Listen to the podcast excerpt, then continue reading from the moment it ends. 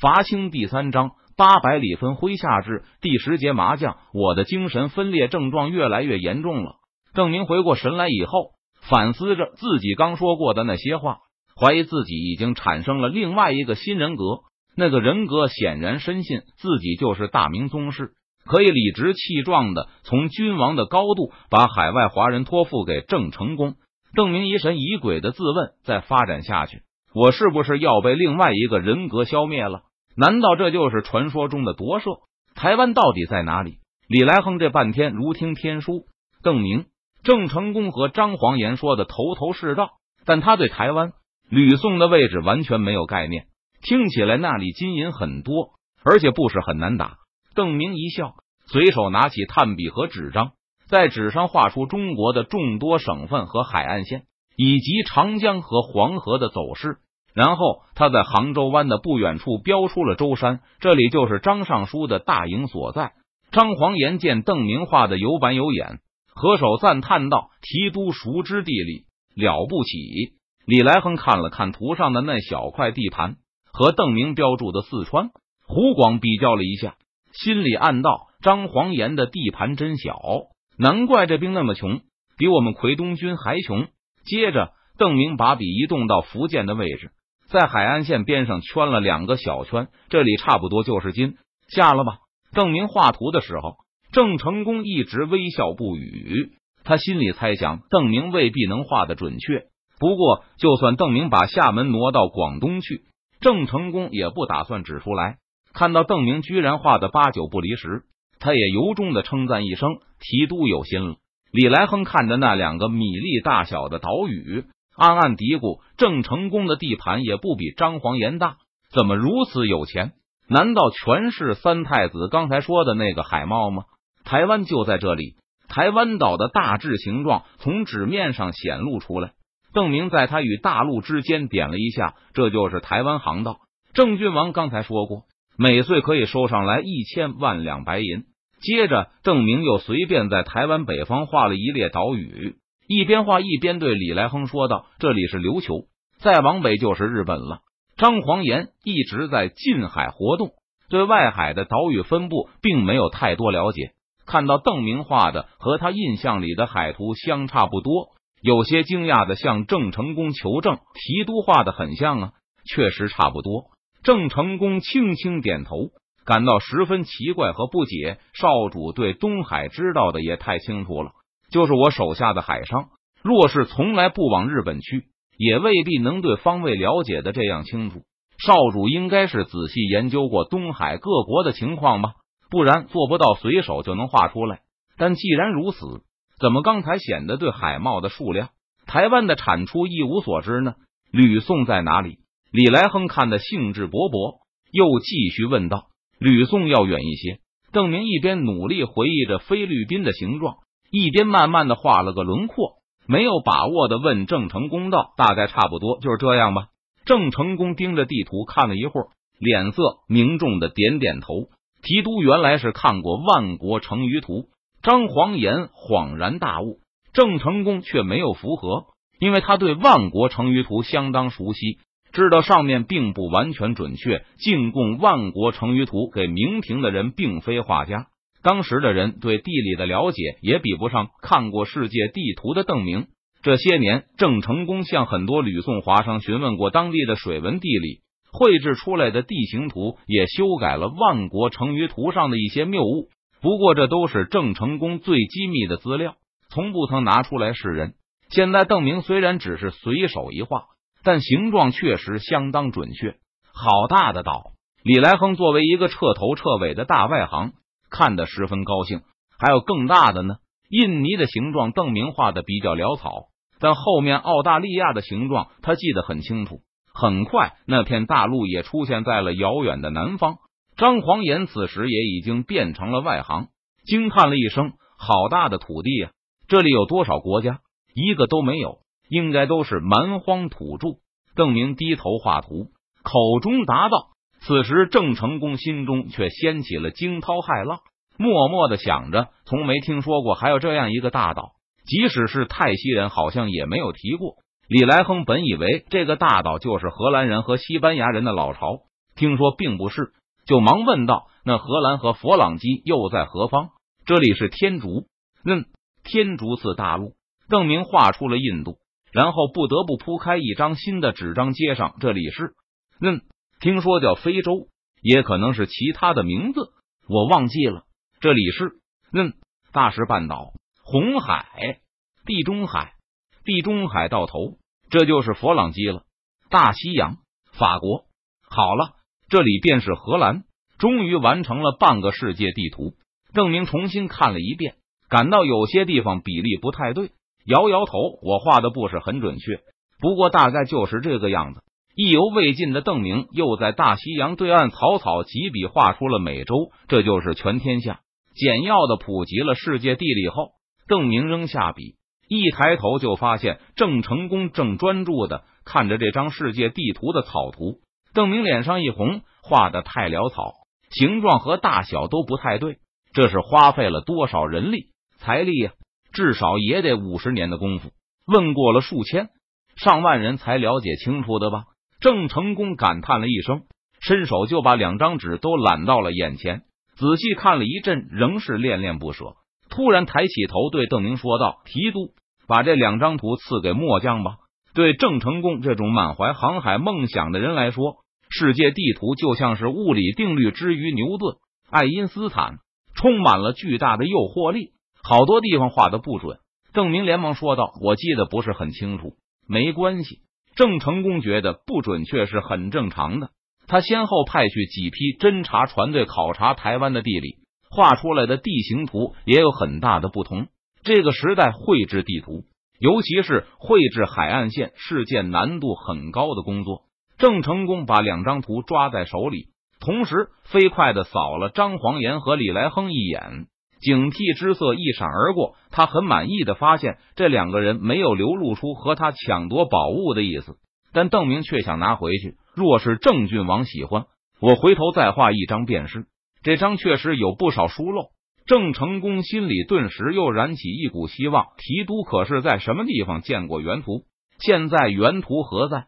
邓明意识到自己好像做了一件很出格的事，连忙摆手道：“很久以前见过的，早不知道哪里去了。”郑成功轻叹了一声，他心里暗想：这种图必然是皇家最机密的资料，多半是大明还如日中天的时候，不惜成本，花费几十年甚至上百年才制造出来的。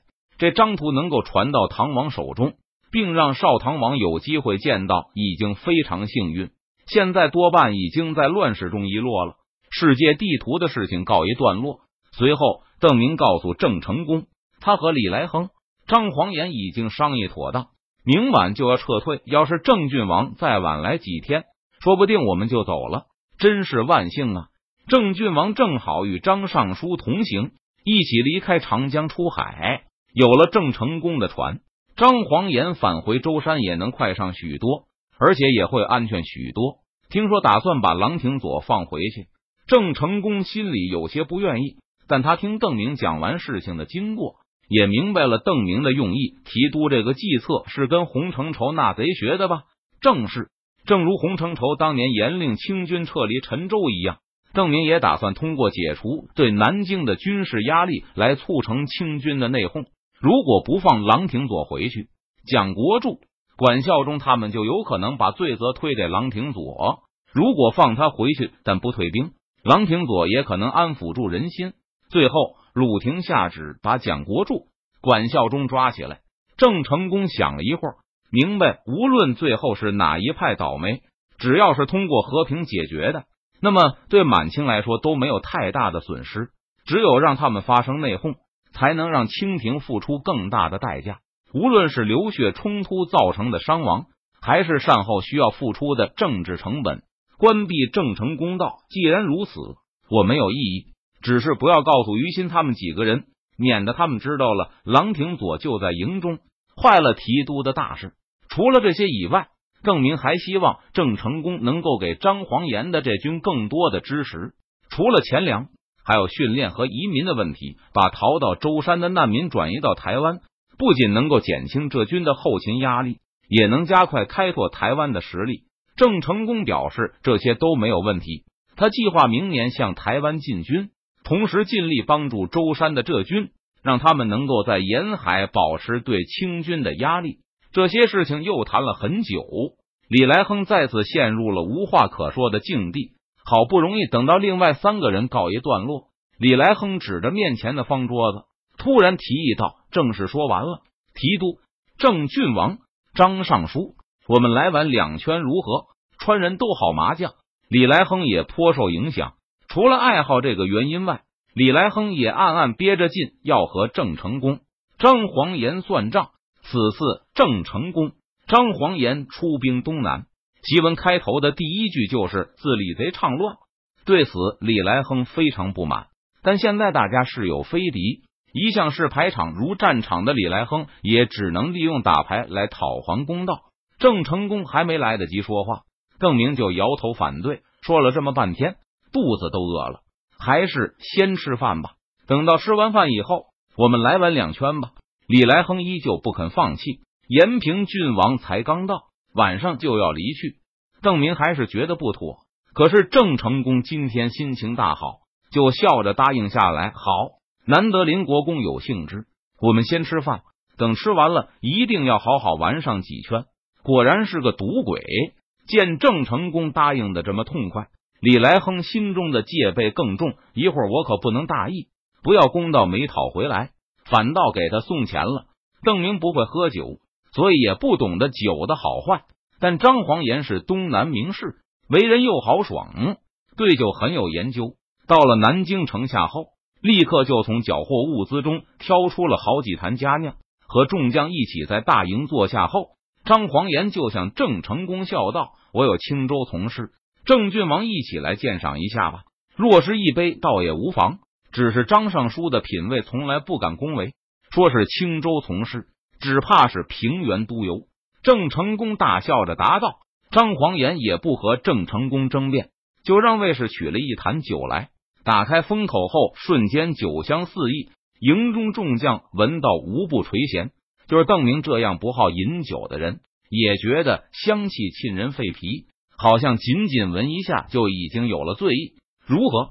张黄岩得意的望着郑成功，张尚书果然会挑酒。郑成功心里暗暗佩服，嘴上却道：“还要尝过才知晓。”因为还在南京城下，酒热过后，在座的每个人都只分到了一杯。郑成功端起酒杯，先放在鼻前闻了一会儿，才慢慢饮入口中。喝完后，看了看空空如也的酒杯，意犹未尽的赞道：“果然是青州从事。”自从刚才这两个人开始对话，邓明就听得糊里糊涂。酒的香气闻上去像是黄酒，听郑成功这么一说，邓明更加迷糊。这不是黄酒吗？难道是山东酒？张黄岩和郑成功闻言愕然，就连李来亨也是满脸尴尬。虽然后者不知道这个词的出处，但他多次在酒家门口见到“青州从事”这几个大字，知道是美酒的代称。但邓明不好酒，所以从来不曾注意过。见郑成功和张黄岩愣了片刻。开始顽固左右而言他，邓明就又问了一遍。这个营内的气氛一下子变得非常尴尬。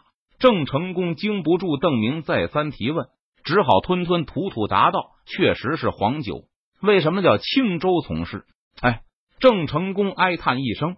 满清入关前，他是国子监的学生，和张黄岩一样，都属于士人阶层，而上流社会使用的语言和底层有些差距。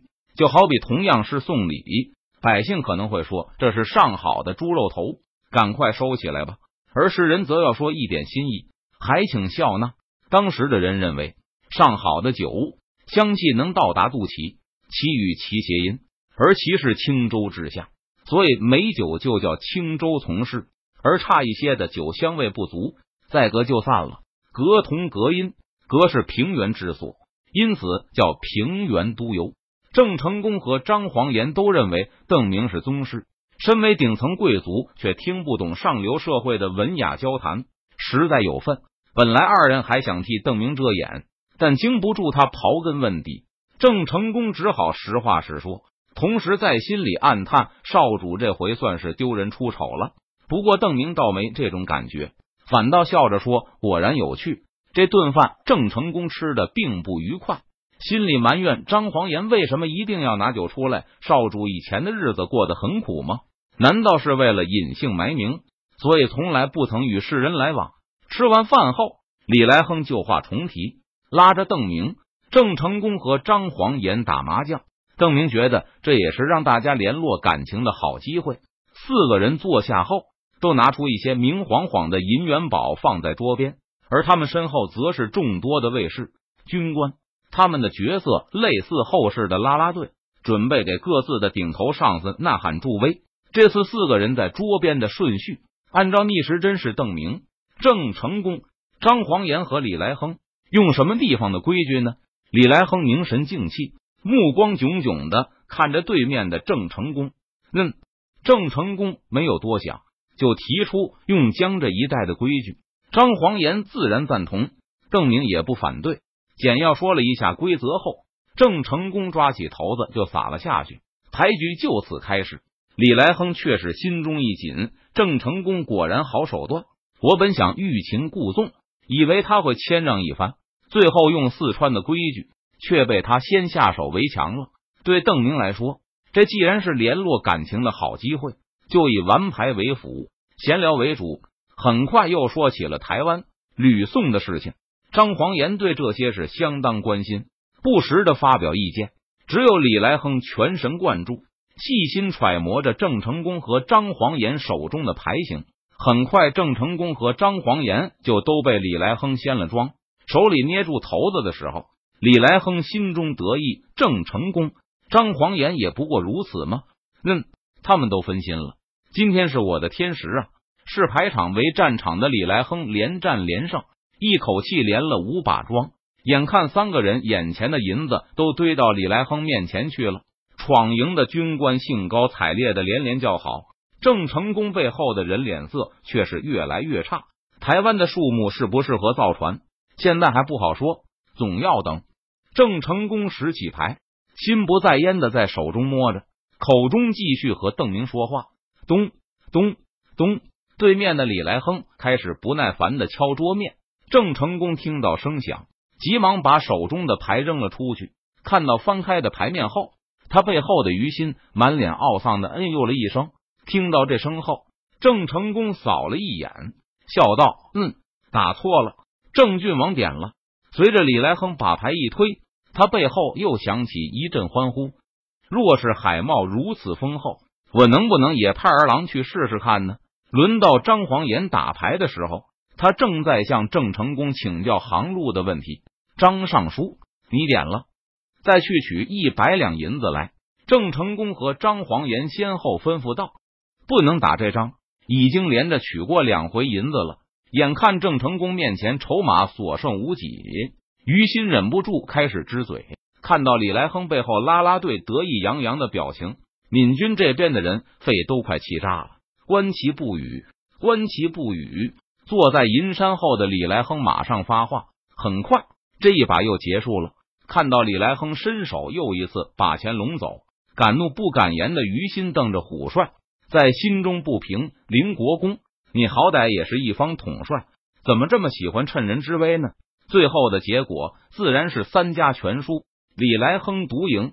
在闯营将士的欢呼声中，虎帅得意洋洋的卷走了全部的元宝。郑明看看帐外的天色，已经是下午了，快到该拔营返回的时候了。